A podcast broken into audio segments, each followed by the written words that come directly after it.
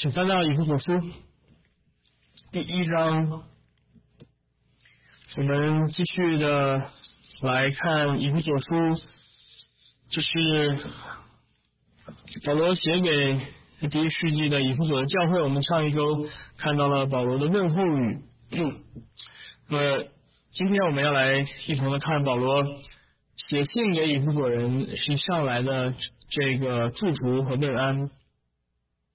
我们今天要从第一章的第三节读到第十四节，但是我们今天要所讲的主要是前面的第三到第六节，我们一同的来聆听上帝的话语。愿颂赞归于我们主耶稣基督的父神，他在基督里曾赐给我们天上各样属灵的福气。就如神从创立世界以前，在基督里拣选了我们，使我们在他面前成为圣洁，无有瑕疵。又因爱我们，就照着他自己旨意所喜悦的，预定我们借着耶稣基督得儿子的名分，使他荣耀的恩典得到称赞。这恩典是他在爱子里所赐给我们的。我们借着这爱子的血得蒙救赎，过犯得以赦免，乃至照他丰盛的怜呃恩典。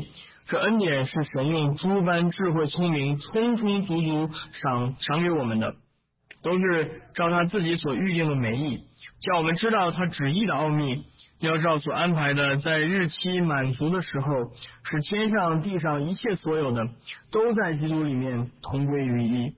我们也在他里面得了基业。这原是那位随己以行作万事的。照他旨意所预定的，叫他的荣耀从我们这首先在基督里有盼望的人可以得到称赞。你们既听见真理的道，就是那叫你们得救的福音，也信了基督。既然信他，就受了所应许的圣灵为印记。这圣灵是我们得基业的凭据，直到只等到神之名得赎，使他的荣耀得到称赞。我们今天读神的话就到这儿。我们今天要来一同的看保罗问安之后他所说的话。如果你写信给一个人，你在前面说某某某你好，接下来你会说什么？保罗在这里面写信给以弗所人，他在问候之后一开头，他决定要写一大段的对上帝的颂赞。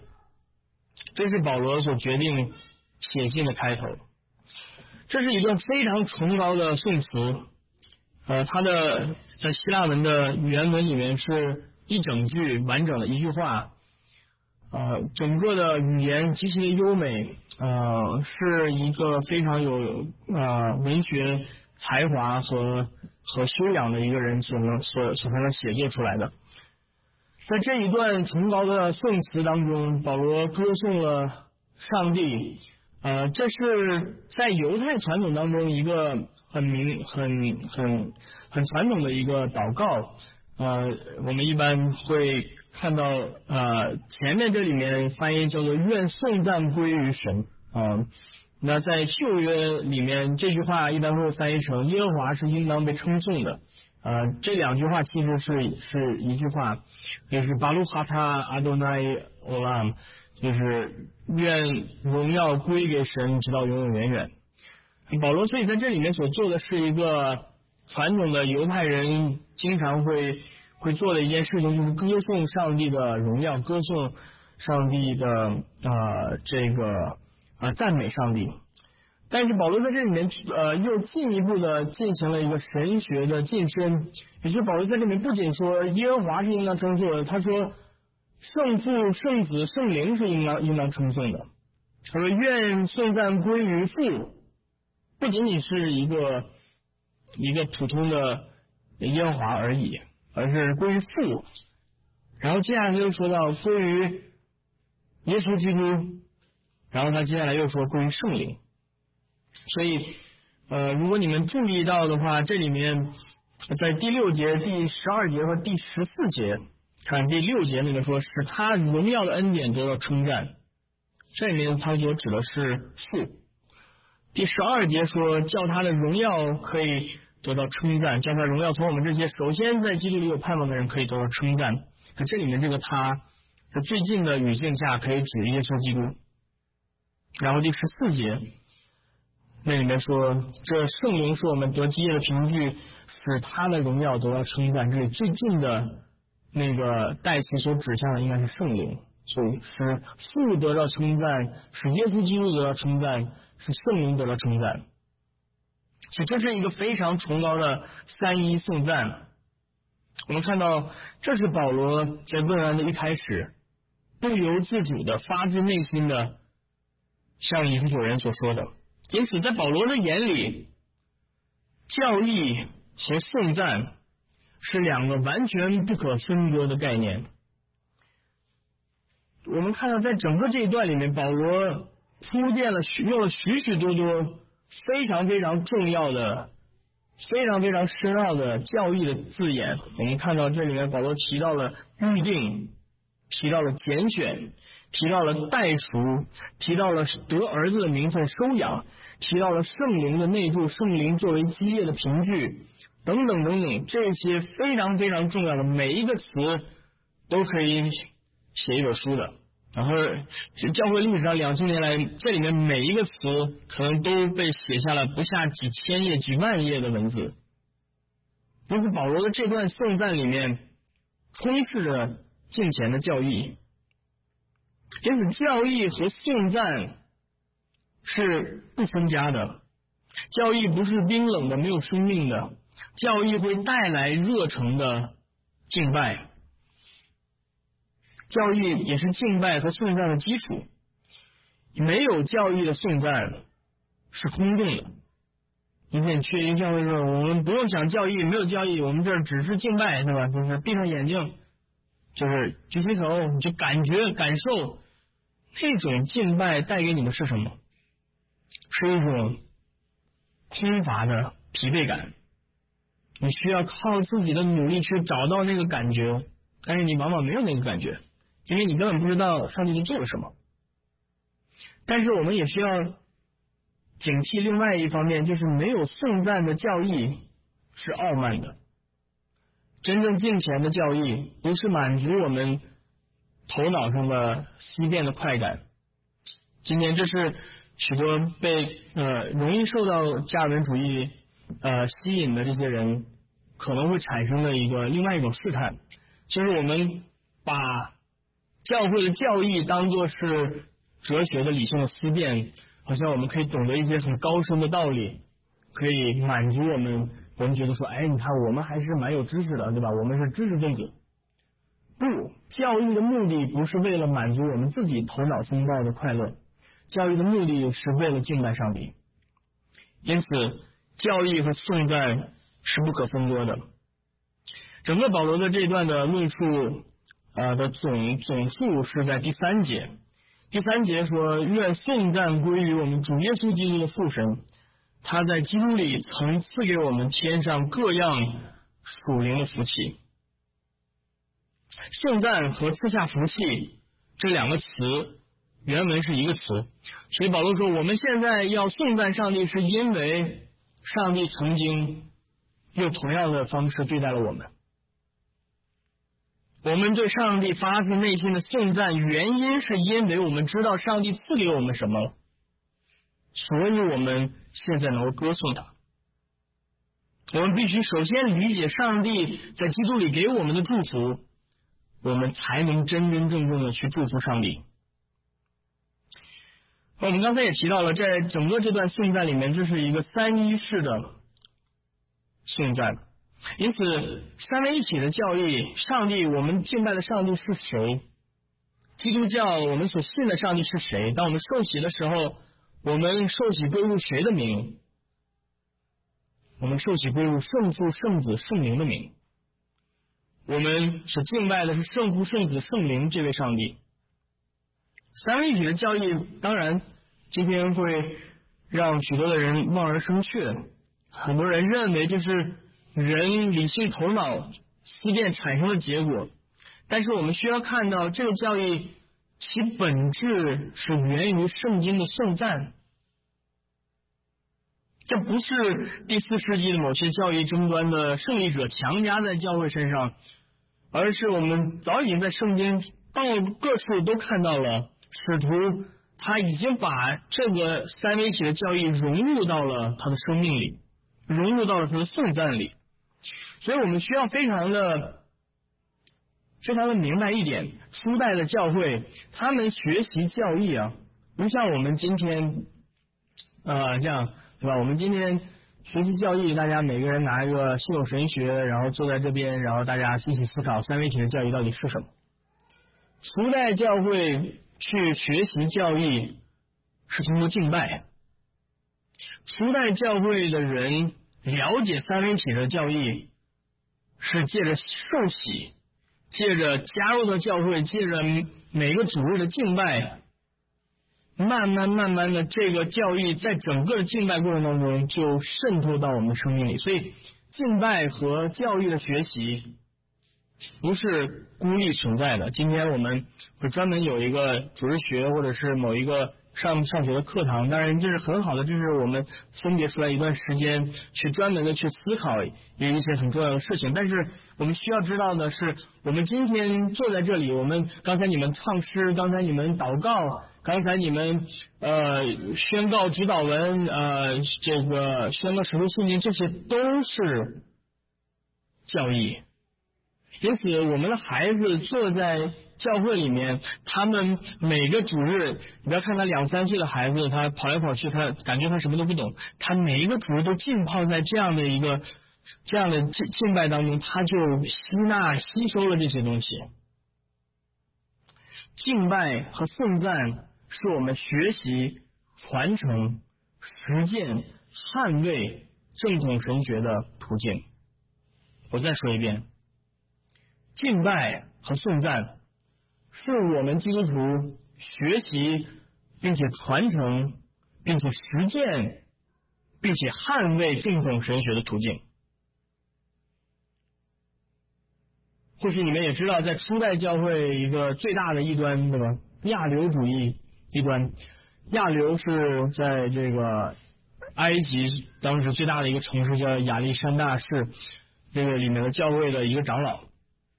那他否认三位一体，所以在当时在亚流主义的这个争端当中，有一个非常重要的神学家，他的名字叫做大巴西流，对吧？加帕多加教父大巴西流，在他与亚流呃这些异端分子去争论的时候，他所用的竟然就是在教会里面已经传已经传唱了许多年的。荣耀颂就是你们今天所唱的，就是我们每个主日所唱的。他所用的辩论的这个这个工具是荣耀颂里面的连词，荣耀归于圣父，同归于圣子，同归于圣灵。如如果你们稍微了解一些这个教会历史的话，你就会知道，在亚流呃流行的时候，他们。的荣耀颂的版本是不一样的，他们所唱的是荣耀归于圣父，借着圣子在圣灵里，所以那里面的连词是荣耀归于圣父，然后 dia 圣子，dia 就是希腊语里面的借着的意思，然后是 in 圣灵，但是巴西流特别的强调，我们所唱的荣耀颂里面的连词是 meta。荣耀归于圣子，meta 圣子，信圣灵，或者用更普通的希腊文的连词就是 kai kai 圣荣耀归于圣父，kai 圣子，kai 圣灵。所以这就是我们今天所唱的荣耀颂。你要知道，这首歌不是某一个人在某一个花园里面，然后跟上帝祷告，然后自己感动写下来的东西。不，这个东西。包括了非常非常重要的正统的神学。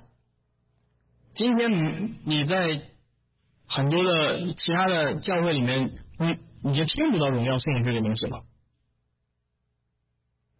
而且就算是你能在华人教会里面听到有教会唱荣耀颂，它的翻译也没有把这个重要的连词翻译出来。这就是为什么今天你只有在恩约教会里面，你们你们能听到荣耀归于圣父，同归于圣子。同归于圣灵，所以我我们所今天所唱的荣耀颂是我自己重新翻译过的，我特别的把这个连词翻译出来，因为大家不知道这个连词有一个 and 一个 and，glory to the Father and to the Son，这个 and 好像就好像随手一扔，对吧？就扔进去了。不，这个连词才是最关键的，因为这个连词证明了三位一体荣耀归于，不仅是归于圣父，也是归于圣子，也是归于圣灵的。就他们三位是同得同样的荣耀，哇！所以是，你唱了对吧？来到恩乐教会唱了这么多遍的荣耀颂，你终于知道，原来荣耀颂是如此的重要。这就是为什么我们在主日要唱这个歌，为什么我们主日要唱法塞讲就是三圣颂，圣在上帝对吧？很美，很美对吧？哎，圣圣圣在不圣在全能者，圣在不朽者。求你怜悯我，求你怜悯我们，看到了吗？求你怜悯我们，但是唱了三遍圣哉，不是求你们怜悯我，是求你怜悯我。因此，三位都是圣的，却是一个上帝。这这些这些古老的颂诗里面，包含着太多太多的神学，是我们今天。大家所不知道的，因此我们就把它当做垃圾去丢掉了。好，我们就唱一些流行歌曲吧，对吧？大家一起蹦蹦跳跳的感觉多欢乐，对不对？所以我们需要知道，教义和颂赞是不分家的，荣耀同归于圣父，同归于圣子，同归于圣灵，这是我们每周敬拜的核心。那接下来我们看到上帝为什么我们要去颂赞上帝？是因为上帝先把祝福赐给我们，这位三位一体的上帝，圣父、圣子、圣灵，他们都把他们的祝福赐给了我们。圣父赐给我们他的祝福，圣子赐给我们圣子的祝福，圣灵赐给我们圣灵的祝福。而保罗在这里面说，这些祝福是天上的，而不是地上的。或者更好的翻译是，因为他曾在基督里把从诸天以上的地方的祝福降下来给我们。哇，这个翻译怎么样？不仅仅是天上的而已，而是在天和天上的天以上的高天之上的地方的祝福。因为在这里面，保罗所用的词是非常特殊的词，它不只是单纯的指天，它是它是一个比天还要高的地方。是上帝起初创造天地，那个天之外的天是最高最高的地方，是上帝所在的地方。这个祝福的源头是在上帝。因此，今天很多人很喜欢听一些什么曾经有过濒死经历啊，或者去过天堂的见证啊，对吧？有。美国很流行这些东西，对不对？有个小小男孩啊，死死了几天了，然后说啊，我去了天堂了，我去到天堂看到什么什么什么，回来写一本书，哇，畅销的不得了。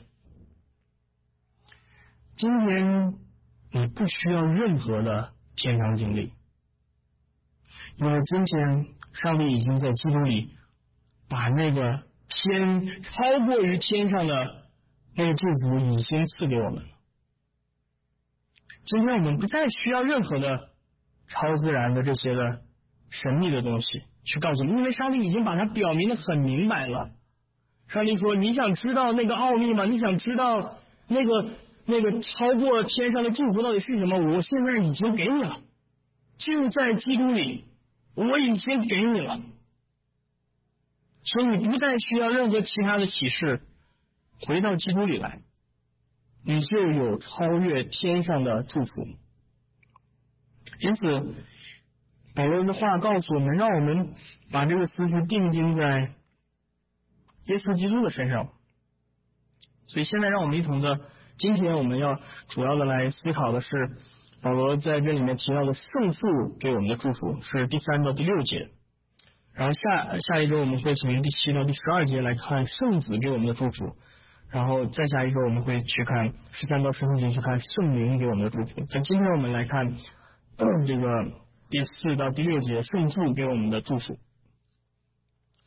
保罗在这里面主要的围绕着两个比较重要的词，一个是拣选，一个是收养。当然，在这里面就是得儿子的名分。所以，首先我们来看第四节。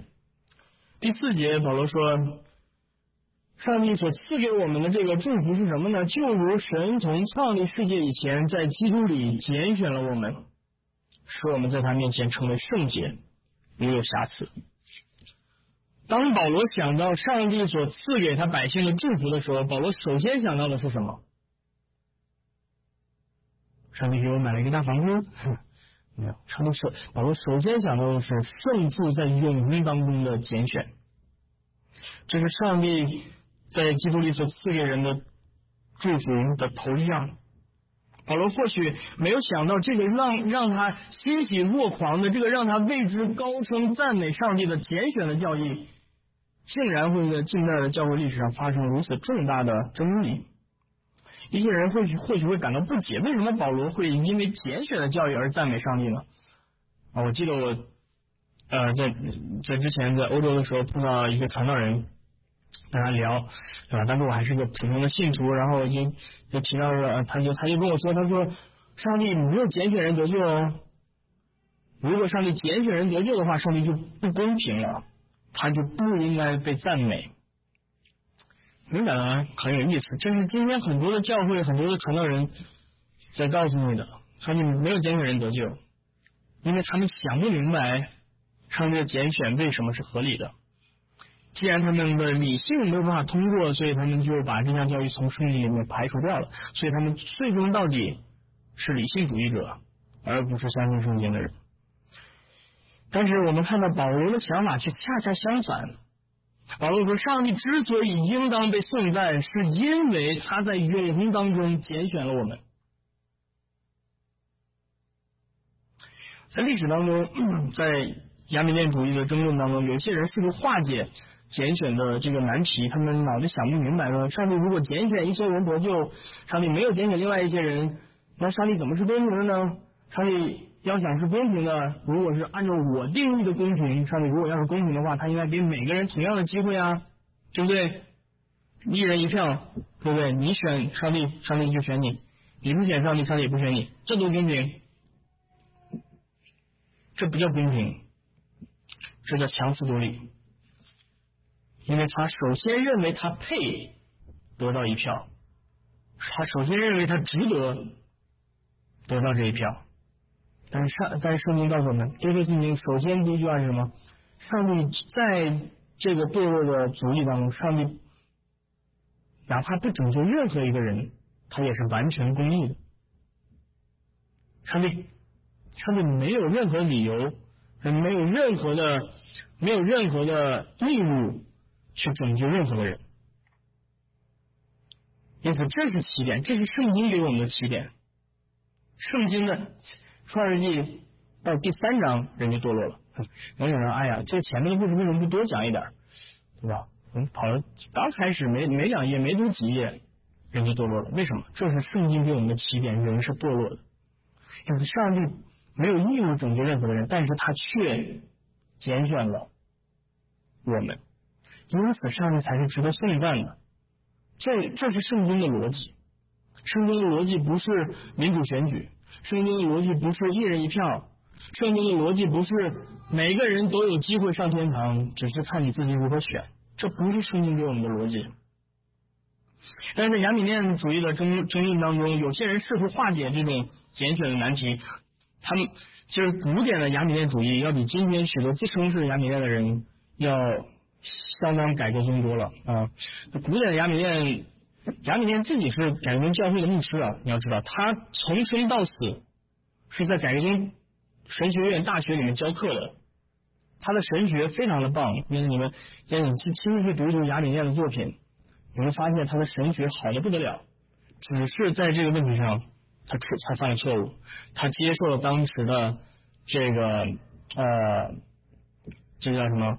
啊，摩利纳摩摩摩摩利纳主义主义就是中中间知识的上帝的中间知识这样的教育，以至于他开始发展出来一些不符合正统教育的观点。但是亚里面，嗯，他在他的神论上的创造论，他的护理，他的他相信婴儿洗礼，嗯，他在各个地方，还有他他他还会他会讲圣约圣约，他知道律法分的区分。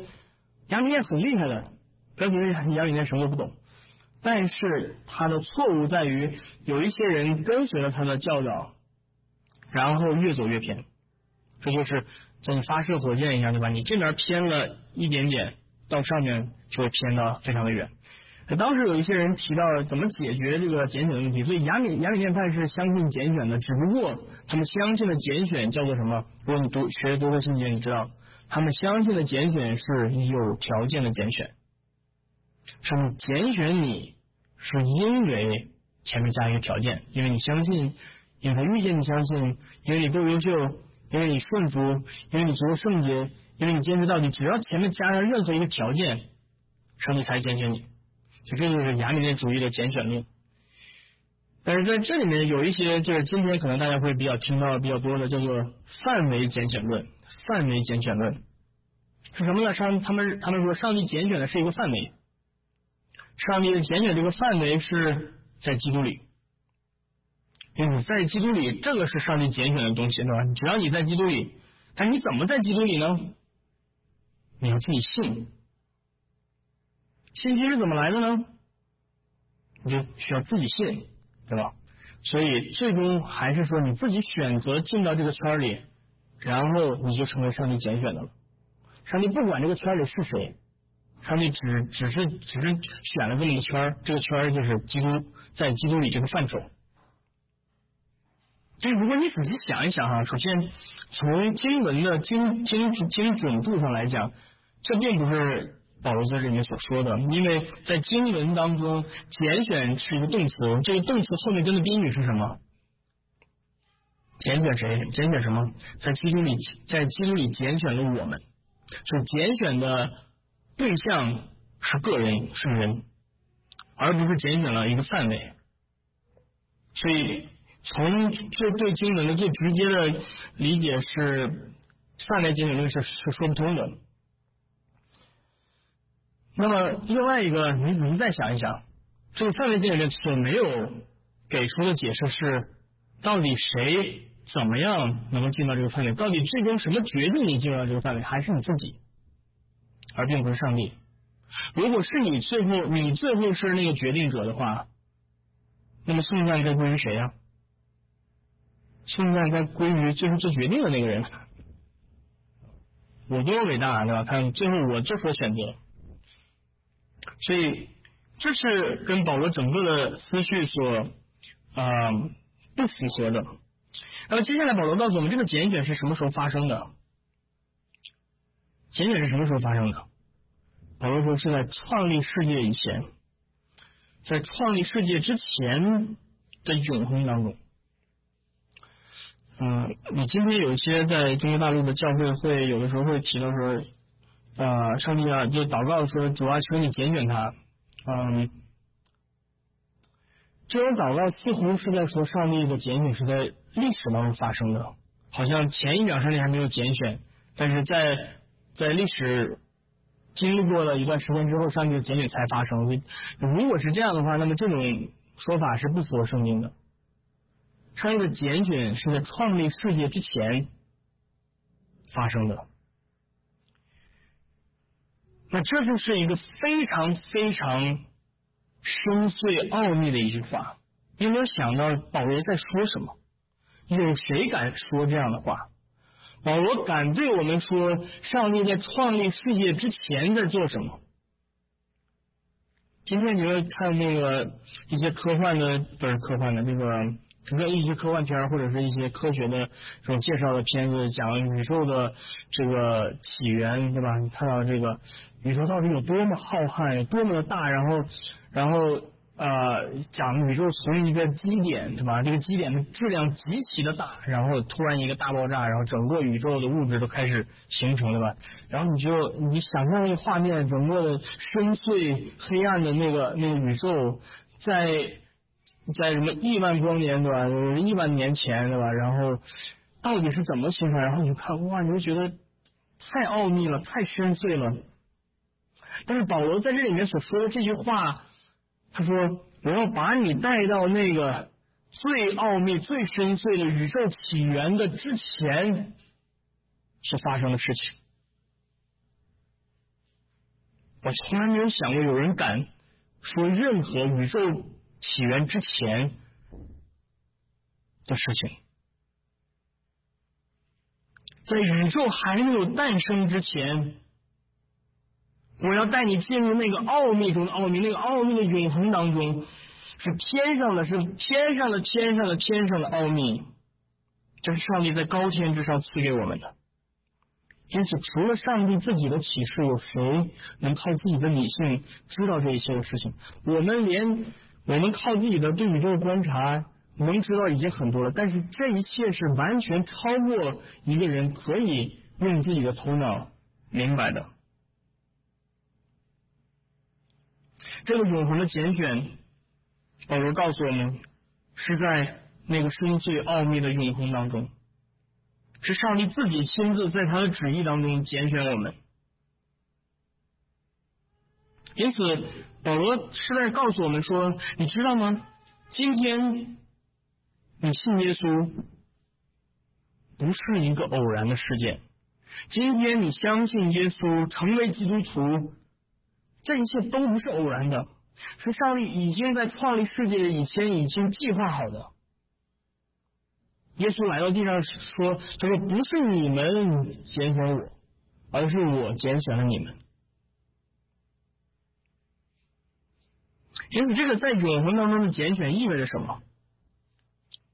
明白，上帝在创立世界以前，在这个宇宙诞生之前的永恒当中，上帝已经说：“我要拣选你，我要拯救你。”这对你来说意味着什么？这带给你什么样的安慰？今天有的人说，拣选的教育太太太大头脑了，太想不通了，对吧？就然后稀里糊涂，然后也不知道该怎么样。但是保罗从来没有把这件事情当做是一个哲学的思辨的问题。保罗说是，你们的拣选的教义会给你带来极大的安慰。这意味着你得救这件事情是确实的，这意味着没有任何一件事情。会改变上帝对你的心意，不会随着时间的发展、时间的改变，不会随着你这一生当中所经历的失落、失败而改变。上帝不会第二天早上醒来说：“哎，我要换一个想法，我今天不喜欢这个，把它踢掉。”上帝不会，因为这是他永恒当中的心意。所以耶稣来的时候，他才说：“我父所赐给我的，我连一个也不会失落。”这也是耶稣来上十字架产生意义的地方，因为上帝已经在永恒当中已经拣选了他的百姓，所以耶稣说：“我来了，为他们死。”如果上帝没有拣选的话，耶稣你跟谁死啊？因此，与冷酷的范围拣选论相比，范围拣选论其实才是真正冷酷的，因为它最后要让你自己努力，让你进那个圈里。你够努力吗？你能靠自己冲得进去吗？但是与冷酷的范围拣选论相比，保罗所给我们的才是真正充满安慰的。不是我们通过自己的努力选择相信耶稣，努力进入上帝规定的范围，才能够领受上帝的祝福，而是上帝已经白白的把这个拣选的祝福在永恒之中赐给了我们。所以在历史当中，耶稣来了，为我们付上代价；圣灵来了，赐给我们信心。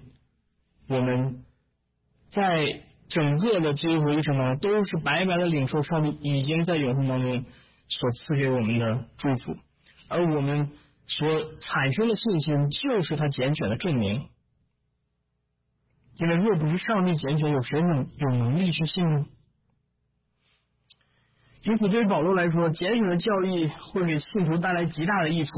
保罗在罗马书第八章这里面，他他他想到拣选的教义时，他说。谁能控告神所拣选的人？谁能控告他们？因为神已经称他们为义了。我保罗用拣选的教义去抵抗全世界，你看到了没有？不管这个世界对你说什么，不管这个世界要给你什么样的威胁、恐惧和压迫，谁能够谁能够胜过你们？今天上帝拣选你们，全世界都赢不过你们。因为保罗说：“我深信，无论是死是生。”是天使，是掌权的，是有能的，是现在的，是将来的，是是高处的、低处的，还是别的什么受造之物，都不能与使我们与神的爱隔绝。因为上帝已经在永恒当中，在创立世界以前，已经爱了我们，他拣选我们，这就是拣选教育带给我们的极大的安慰，弟兄姐妹们，明白这教义会帮助我们更加的。产生对上帝的称赞有没有？你当你知道说，原来上帝在永恒创立世界，已经想到我了，已经看到我了，因为说他是我的，我是你的，你你经历的一切事情都不会影响他最后的这个他这个永恒的拣选，这难道不会让你由心的发生对上帝的赞美吗？有的人会说，上帝的拣选，如果如果上帝拣选人的话，那么会让人能轻松犯罪。如果你知道你已经是被上帝拣选的话，那么你就可以随便犯罪了，对不对？是不是这个逻辑？但这并不是保罗的逻辑，因为保罗说，上帝拣选的祝福带来的结果是好叫我们在他面前成为圣洁，无有瑕疵。上帝拣选所带来的结果。是圣洁，而不是污秽。上帝没有拣选我们成为污秽，上帝拣选我们成为圣洁无瑕疵的子女。那些认为自己能拣选就随意犯罪的人，反而证明他们并没有被拣选。那些那些以以以上这些这个敬虔的教育去玷污这个敬虔的教育的人。实质实质上是没有真正的情形，所以保罗在这里面并没有说你明白这个拣选之后，对吧？你还要自己努力，你还要怎么样？不，保罗说上帝拣选的心意不会落空。上帝既然拣选你，上帝就把圣灵赐给你。圣灵既然赐给你，圣灵就不是懒惰的，圣灵在你的生命当中必然会做工，他会让你看到你的罪，他会让你不断的恨恶你的罪，他会让你变得越来越圣洁。就是这是保罗提到的圣父的第一样的祝福，拣选。然后我们已经看到了。他接下来保罗提到了圣父除了拣选的祝福之外，保罗提到了父给我们的另外一大祝福，就是收养我们成为他的儿女。或者在圣经里面这里面第五节所说的，他因为爱我们，就照着他自己旨意所喜悦的预定我们借着耶稣基督得儿子的名分。所以收养这里面就是翻译成得儿子的名分，这就是收养的概念。在旧约当中，以色列被称为是上帝的儿子。摩西对以色列人说：“你们是耶和华你们神的儿女。”然而以色列因着自己的悖逆失去了儿子的名分，所以先知曾经预言说，将来上帝要称的不是他子民的为他自己的儿子。保罗在这里面所说的就是旧约先知的预言，在你们的身上都已应验了。如今一切信靠耶稣基督的人，不论是外邦人还是还是犹太人，他们都是上帝真正的儿子。那么提到收养，对吧？我们今天啊也知道，收养是一个法律性的概念。一个孩子被收养的时候，他与他的养父母之间产生了一个法律性的关系。这个关系不是血缘的。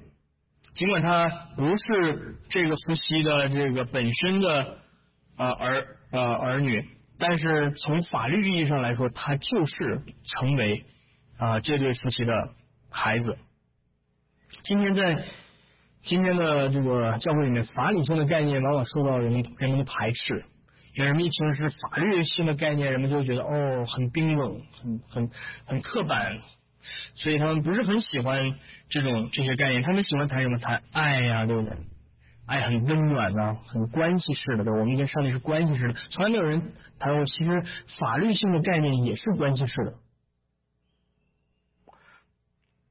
所以 有些人建议说，我们不要谈收养的概念，干嘛跟上帝之间好像还隔着一层一样？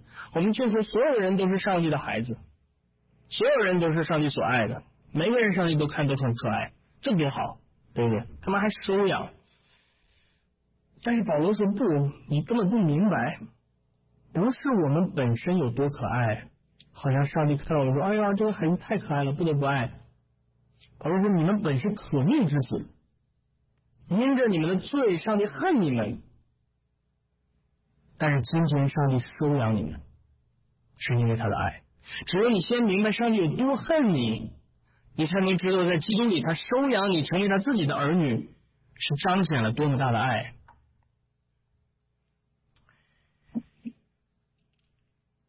今天很多人把法理和爱对立起来，因为认为一旦建立了法理性的关系，就把爱排除在外了。所以你看到今天很多人宁可同居，也不愿意结婚，对吧？为什么？因为婚姻就是一张纸，对吧？一结婚了之后，爱就没了，对吧？但是弟兄姐妹们，这并不是圣经的教导。婚姻不只是一张纸，而那张纸确实很重要，因为那张纸。表明了爱的存在，因为那张纸印证了爱和责任。真正的爱是尾声的爱，真正的爱不是嘴上嘴巴上说说啊我好爱你，给你买个花，给你买个好东西，这叫爱。真正的爱是尾声的爱，真正的爱是负责的爱。当然，也有很多合法的婚姻没有爱的，合法的婚姻它确实很痛苦。尽管法律意义上你们是。这种关系，但是却没有爱了。我们的确在很多的小说啊，特别是十八、十九世纪的这些浪漫主义的小说里面看到这些没有爱的婚姻，在电视剧里面看到，哇，这很痛苦。也看到这种情况存在，我们也看到很多卑鄙的小人，甚至利用感情和婚姻的关系去达到自己不可告人的目目的，对吧？例如获得财富、社会地位或者身份等等。但是并不能否认。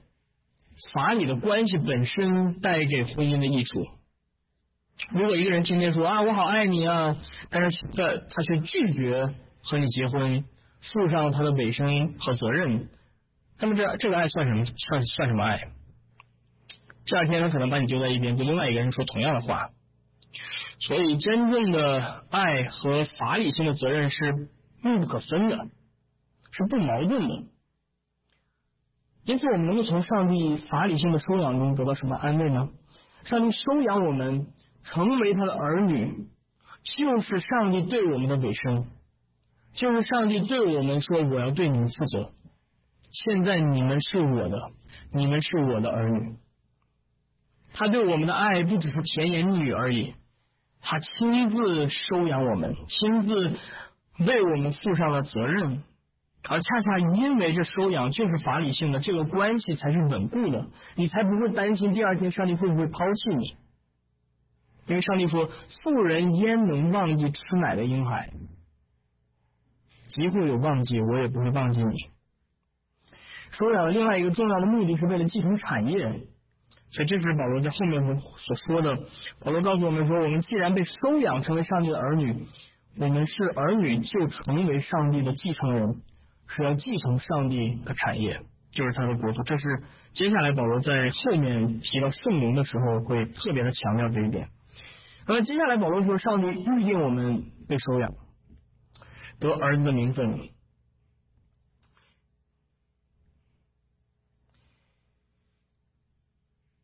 他说这是按照他旨意所喜悦的，也就是说，上帝并不是在。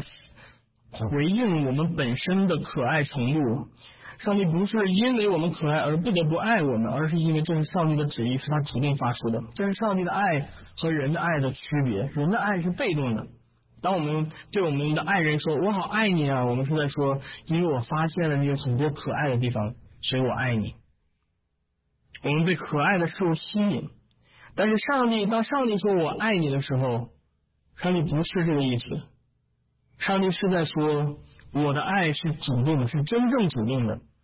我的爱是去爱那本来不可爱的，是爱那个本来可恶的、本来污秽的、罪恶的，然后我去爱。而我的爱是有改变的大能，我的爱能够把它变成可爱的。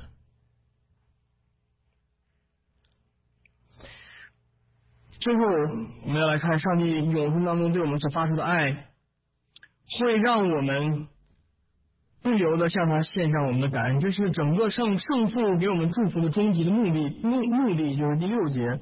保罗说：“圣父在永恒当中的拣选，他在爱中的预定和收养，这一切最终是要使他荣耀的恩典得到称赞。”十六世纪最有名的一句宗教改革的口号就是“唯独荣耀归于上帝”。